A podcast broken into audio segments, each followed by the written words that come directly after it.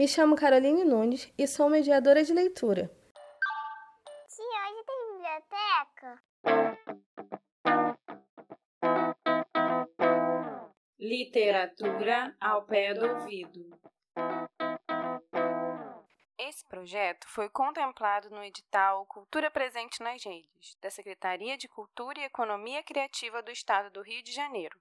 No 26º episódio do podcast, vou contar para vocês a poesia da Maria Eduarda Nascimento, chamada Razão do Meu Viver.